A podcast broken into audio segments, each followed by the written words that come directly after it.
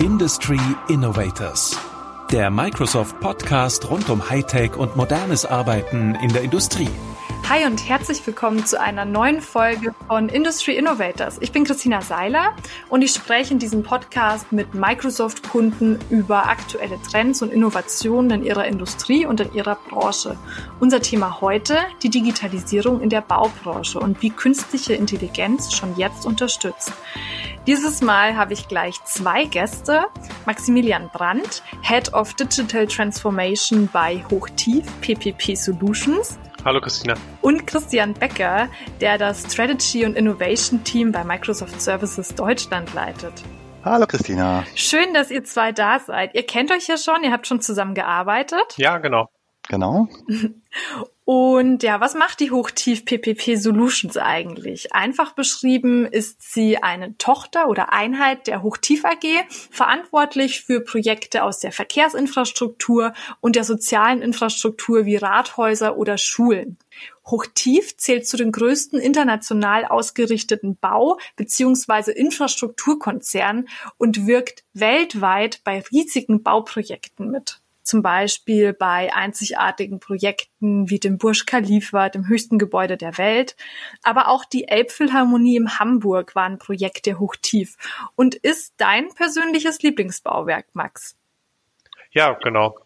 Ähm, also ich denke, dass, dass, das ist deshalb eins ähm, meiner Lieblingsprojekte, weil es auf der einen Seite so ein Landmark-Projekt ist, also das ist was, was, was hochtief ausmacht, das Gesicht einer Stadt mit, mitzugestalten. Und auf der anderen Seite ähm, ist es aber auch ein Projekt, wo unheimlich viel Technik drin steckt. Also es gibt auf dem Hochtief YouTube-Kanal ein Video, wie sich die einzigen Building Information Modeling Modelle zusammensetzen.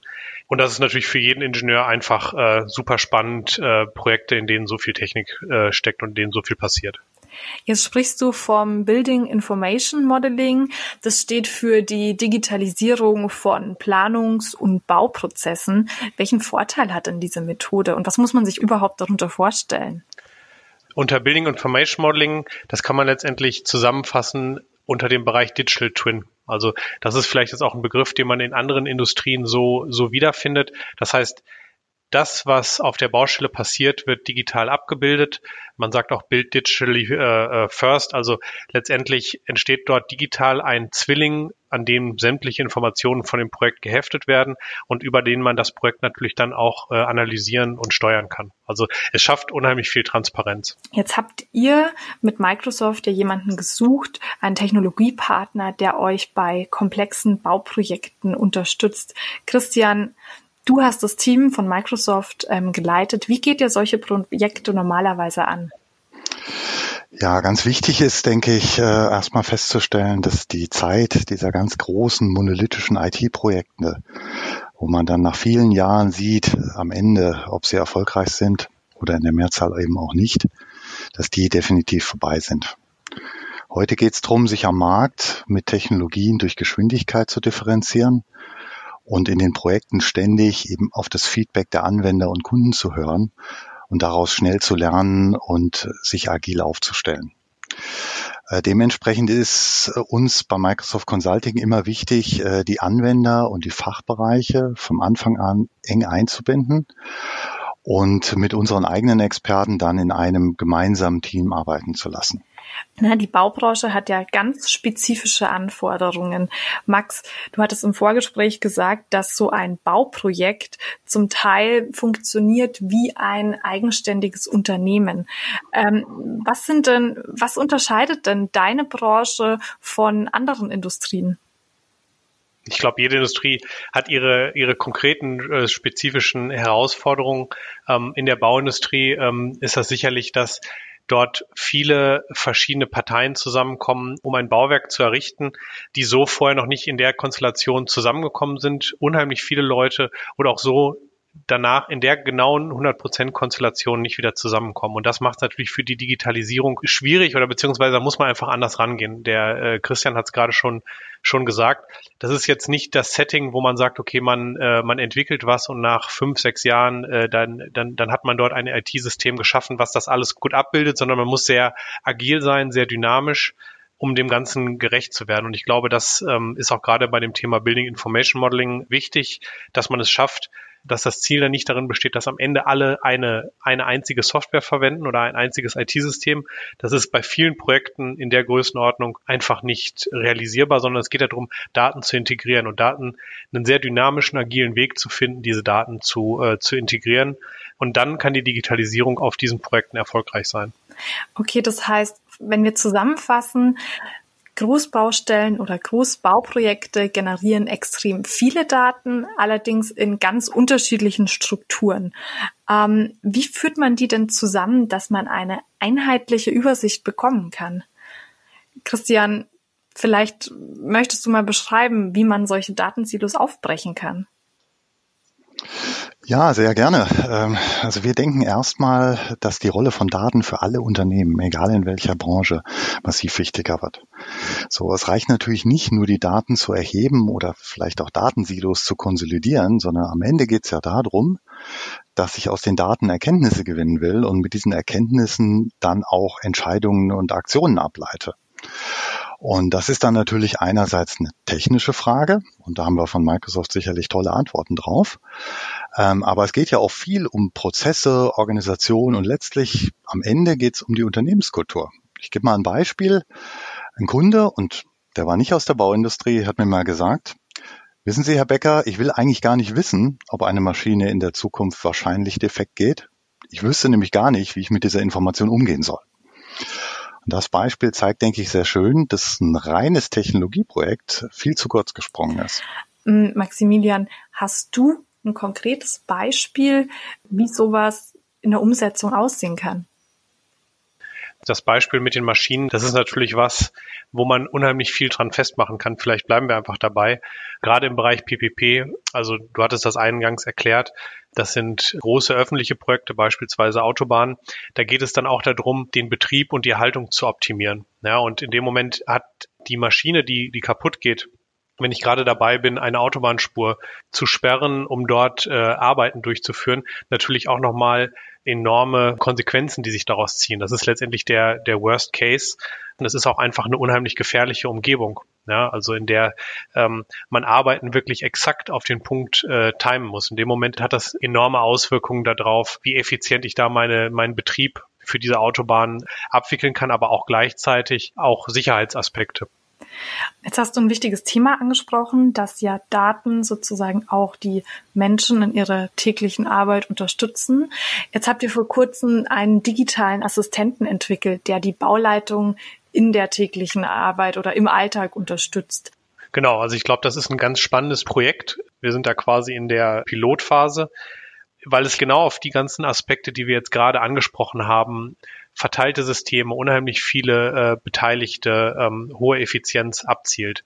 Da ging es nämlich darum zu sagen, dass Daten nicht mehr nur noch über, ich nenne es jetzt einfach mal Smart Devices, iPad, Laptop etc. aufgenommen werden können, sondern die können per Sprache aufgenommen werden es geht da jetzt gar nicht mal darum, dass, äh, dass dort in irgendeiner Weise neue Daten aufgenommen werden, sondern ich habe einfach viel mehr Möglichkeiten, die Daten aufzunehmen. Ich kann das, während ich mich zu Fuß von dem einen Punkt des Projekts, beispielsweise die, die Autobahn, äh, da sind Teilstücke teilweise 60 Kilometer lang. Ja, also da hat man einfach auch viel ähm, Idlezeit, in der man erstmal äh, nichts machen kann, was dann später ähm, auch wieder zu mehr Druck führt.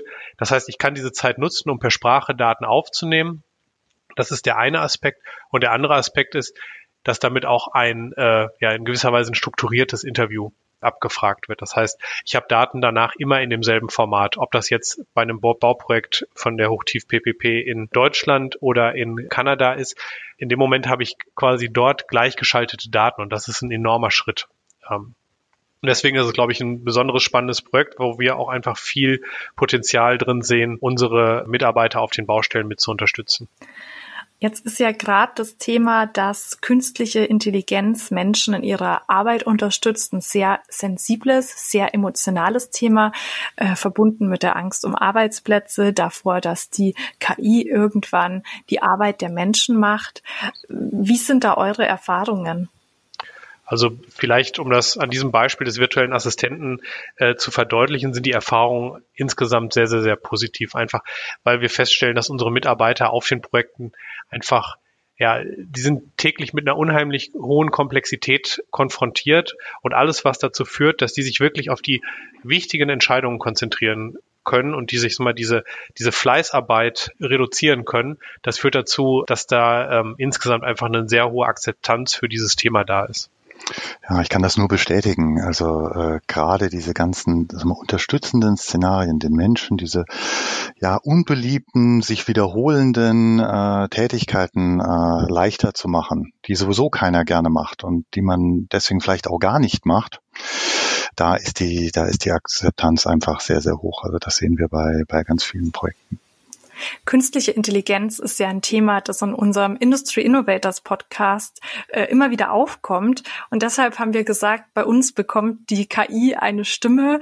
Und Maximilian, Christian, die nächste Frage an euch kommt deshalb von unserer KI. Ich bin ja so programmiert, dass man leicht vergessen kann, dass ich nur die Stimme einer künstlichen Intelligenz bin. Dabei bin ich völlig abhängig davon, wie ihr mich programmiert. Denkt ihr, dass es mir irgendwann möglich sein wird, Entscheidungen auf einer ethischen Basis zu treffen? Und wie kann das gelingen? Christian, wie kann man eine KI so programmieren, dass sie ethisch richtig handelt? Ähm, für Microsoft äh, ist das ein absolut wichtiges Thema und äh, ich glaube für die ganze Menschheit ist das ein absolut wichtiges Thema. Und äh, letztlich geht es um die verantwortliche Nutzung neuer Technologien und äh, da sind ethische Fragestellungen natürlich ein ganz wichtiger Aspekt, äh, aber auch äh, keineswegs der einzige Aspekt. Ja, das heißt, es geht neben Ethik auch um weitere Themen wie Fairness, Verantwortlichkeiten oder auch das Thema Sicherheit. Ich gebe einfach mal ein paar, paar Beispiele. Ja, nehmen wir das Beispiel Fairness. Ja, die KI, ja, so ein Bauleiterassistent, der sollte ja für alle Nutzergruppen gleich gut funktionieren und auch vergleichbare Entscheidungen treffen und nicht zum Beispiel Männer gegenüber Frauen bevorzugen. Und äh, oft ist das auch gar keine Absicht, aber wenn man zum Beispiel ein Projektteam hat, was äh, diese KI erstellt und dieses Projektteam besteht nur aus Männern, dann wird diese KI möglicherweise auch mit männlichen Nutzern besser funktionieren und äh, vielleicht äh, Frauen und andere diskriminieren. Ja, ich würde da sagen, äh, eine KI ist sicherlich nicht ethischer oder man kann nicht erwarten, dass eine KI ethischer ist als die Leute oder die Personen, die sie erstellt haben. Ja, ein anderes Beispiel, Verantwortlichkeiten. Es muss immer klar sein, welche Organisation oder welcher Mensch oder welche Einheit am Ende verantwortlich ist für die Entscheidungen, die eine KI trifft. Ja, ist dann weniger ein technisches Thema als ein organisatorisches Thema. Ja, aber auch das Thema Sicherheit. KI ist Software. Software hat Fehler, wissen wir alle. Und im KI-Umfeld können ganz neue Typen von Fehlern und auch Angriffen auf IT auftreten. Auch das muss man sich überlegen, wie man damit umgeht. Wir haben deswegen bei Microsoft ein sogenanntes Responsible AI Framework erstellt, das diese ganzen Themen strukturiert und das für unsere Projektteams verpflichtend ist und Hilfestellungen gibt. Ja, so werden zum Beispiel dann Anwendungsszenarien definiert, in denen sich Microsoft nicht engagiert. Es ist auch klar geregelt, wann ein eigens etabliertes AI Ethics Review Board eingeschaltet werden muss. Ich gebe da nochmal ein Beispiel. Mein Team arbeitet zum Beispiel mit dem Justizministerium NRW am Einsatz von KI zur Unterstützung von äh, Ermittlungen in Kindesmissbrauchsverdachtsfällen. Und da haben wir zum Beispiel mit diesem äh, AI Ethics Review Board gearbeitet und das hat uns echt wertvolle Hinweise gegeben, wie man damit umgeht, wenn Projektmitarbeiter eventuell in dem Fall mit sehr belastenden Bildmaterialien in Kontakt kommen und wie wir sicherstellen, dass wir solche Mitarbeiter optimal unterstützen. Ja, könnte man jetzt sagen, ist ein Extrembeispiel, aber meine Erfahrung ist, in der Realität kommen eigentlich in allen KI-Projekten solche Fragestellungen zum ethischen und verantwortungsvollen Einsatz hoch. Ähm, das ganze Thema ist ja unheimlich ähm, facettenreich von, ich sag mal, dem wirklichen High-Level wo man, glaube ich, das ganze Thema Ethik auch irgendwann in geltende Gesetze oder, oder Richtlinien äh, gießen muss, bis runter zu dem, wie wir uns jetzt damit auf unseren Projekten beschäftigen. Denn bei dem ganzen Thema ist natürlich auch der Schutz des Mitarbeiters das, was wir mit an, an oberste Stelle stellen. Also ein anderes Beispiel, jetzt haben wir gerade hier über den virtuellen Assistenten, die, die Sprachaufnahme gesprochen. Machine Learning oder künstliche Intelligenz kann man natürlich auch in der Bildverarbeitung äh, anwenden.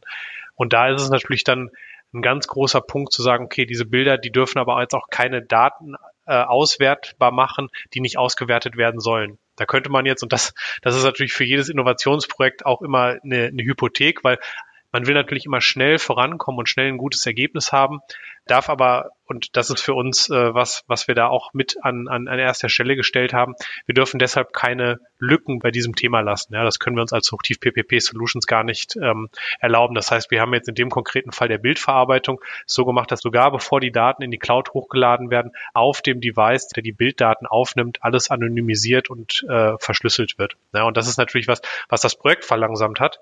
Aber damit es zu unserem Verständnis von dem, wie KI, nämlich dass es den Menschen unterstützt, passt, haben wir gesagt, okay, das ist eine Schleife, die wir drehen müssen, weil ansonsten ist es für uns einfach kein gangbares Projekt. Hm, jetzt ist es ja auch so, dass digitale Projekte in gewisser Weise eine Ähnlichkeit mit Bauprojekten haben. Das heißt, man fängt bei Null an und schafft was, was es vorher noch nicht gab. Max, der Bauleiterassistent, wie muss man sich das ganz konkret vorstellen? Also am Ende ähm, kann man so jetzt so, so, plakativ sagen, das ist Cortana oder Siri oder ähm, Alexa für die Baustelle. Ja, also man hat dort äh, die Möglichkeit, Daten strukturiert einzugeben. Konkret heißt das, und da haben wir zum Beispiel auch verschiedene Möglichkeiten, das zu tun, weil wir das natürlich auch testen wollen. Was ist das, was am besten angenommen wird? Ja, also wir können den ganz klassisch per Telefon anrufen und dann unterhält er sich, dann führt er letztendlich einen Dialog, wo der äh, Mangel aufgenommen wurde, was für um was für ein Typ es sich handelt, ähm, welcher Mitarbeiter sich darum kümmern soll. Der führt dann ein strukturiertes Gespräch. Das Ganze funktioniert natürlich aber auch per App auf dem Handy. Ja, also, dass ich quasi dort das starten kann. Und das hat natürlich den Vorteil, dass ich dieses Gespräch, also ich glaube, das, das kann sich jeder vorstellen, wie das bei Alexa oder bei Siri aussieht, wenn ich dann spreche und ich sehe die Frage, die mir gestellt wird und ich sehe die, äh, die Antwort. Und beides hat Vor- und Nachteile. Ich bin natürlich, wenn ich das per Telefon nutze, bin ich ein Stück weit unabhängiger einfach weil ich dann wirklich nicht mehr auf den Bildschirm angewiesen bin. Auf der anderen Seite kriege ich natürlich aber auch ein direktes Feedback, wenn ich das per App nutze, ist meine Frage wirklich ähm, angekommen? Ist das, was ich gerade gesagt habe, wirklich eins zu eins, entspricht das dem, was verstanden worden ist? Und das ist aber auch gerade etwas, wo wir jetzt verschiedene, also die, diese beiden Wege testen und am Ende dann auch auszuwerten, ähm, in welche Richtung geht das. Oder vielleicht ist es auch beides, weil der eine Mitarbeiter, für den passt es besser, das per Telefon zu nutzen, für den anderen Mitarbeiter ist es vielleicht einfacher, das per, äh, per App auf dem Handy zu nutzen. Und wenn ich jetzt ähm, Bauleiterin bin, auf einer Baustelle unterwegs bin und eben Mängel dokumentiere, ähm, das in mein Smartphone einspreche, also entweder via Telefonanruf oder via App, wo sehe ich dann am Ende, was ich alles dokumentiert habe? Genau, also wir haben uns bei diesem Projekt, und ich glaube, das war auch, ähm, auch ganz wichtig, auf diesen Assistenten fokussiert und haben gesagt, der soll ein weiteres Interface zu den bestehenden Systemen sein. Also wir haben jetzt hier äh, ganz, ganz passend in, in dem konkreten Fall ähm, einen SharePoint, der im Hintergrund liegt, wo letztendlich die Daten in einer Liste abgelegt werden und die Software, mit der das Gebäude betrieben wird, die ist wieder mit dem SharePoint verknüpft. Ja, also wir haben diesen Assistenten an die bestehenden Systeme angeschlossen, was natürlich auch jetzt von der strategischen Seite die Überlegung hintersteckte, dass wir jetzt auch nicht zu viele Teile in diesem Gesamtsystem gleichzeitig ändern wollen, sondern wir wollten quasi uns wirklich darauf konzentrieren, ein weiteres User Interface zu erstellen. Man kann sich das so vorstellen, dass der Bauleiter dann wirklich auch die Bestätigung erhält, natürlich, äh, dass sein Mängel angenommen wurde. Und es geht auch so weit, dass er in vielen Fällen auch schon direkt die Informationen bekommt, wer sich denn wann darum kümmern würde und wann dieser Mängel dann aufgelöst sein sollte. Genau. Das heißt, Mängeldokumentation wird vereinfacht. Gibt es noch andere Beispiele, wo ihr sagt, das ist jetzt vielleicht was, was gerade zukünftig geplant ist, wo einfach nochmal Menschen mit Hilfe von künstlicher Intelligenz in der Baubranche ähm, ähm, ja befähigt werden, ihr, ihre, ja, sich in ihrer Arbeit auf das wirklich Wichtige zu konzentrieren? Fange ich vielleicht mal an, Max, wenn das okay ist. Also ja, klar. Äh, vielleicht erst nochmal generelle einleitende Worte. Ja, KI ist ja am Ende eine weitere Möglichkeit, Software zu entwickeln. Ja, es ist eigentlich Software, ich sage es jetzt mal sehr plakativ, die sich aufgrund von Machine Learning, aufgrund von Daten und Beispielen selber entwickelt. Das heißt, ich gehe ganz fest davon aus, dass überall, wo heute in der Bauindustrie Software ist, morgen KI drin sein wird.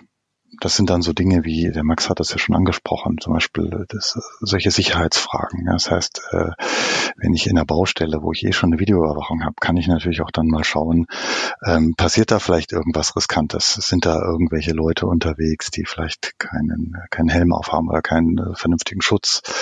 Oder gibt es irgendwelche Bereiche, die unfallgefährdet sind? Und äh, ansonsten denke ich auch in der ganzen Automatisierung der Prozesse sind noch extrem hohe Potenziale.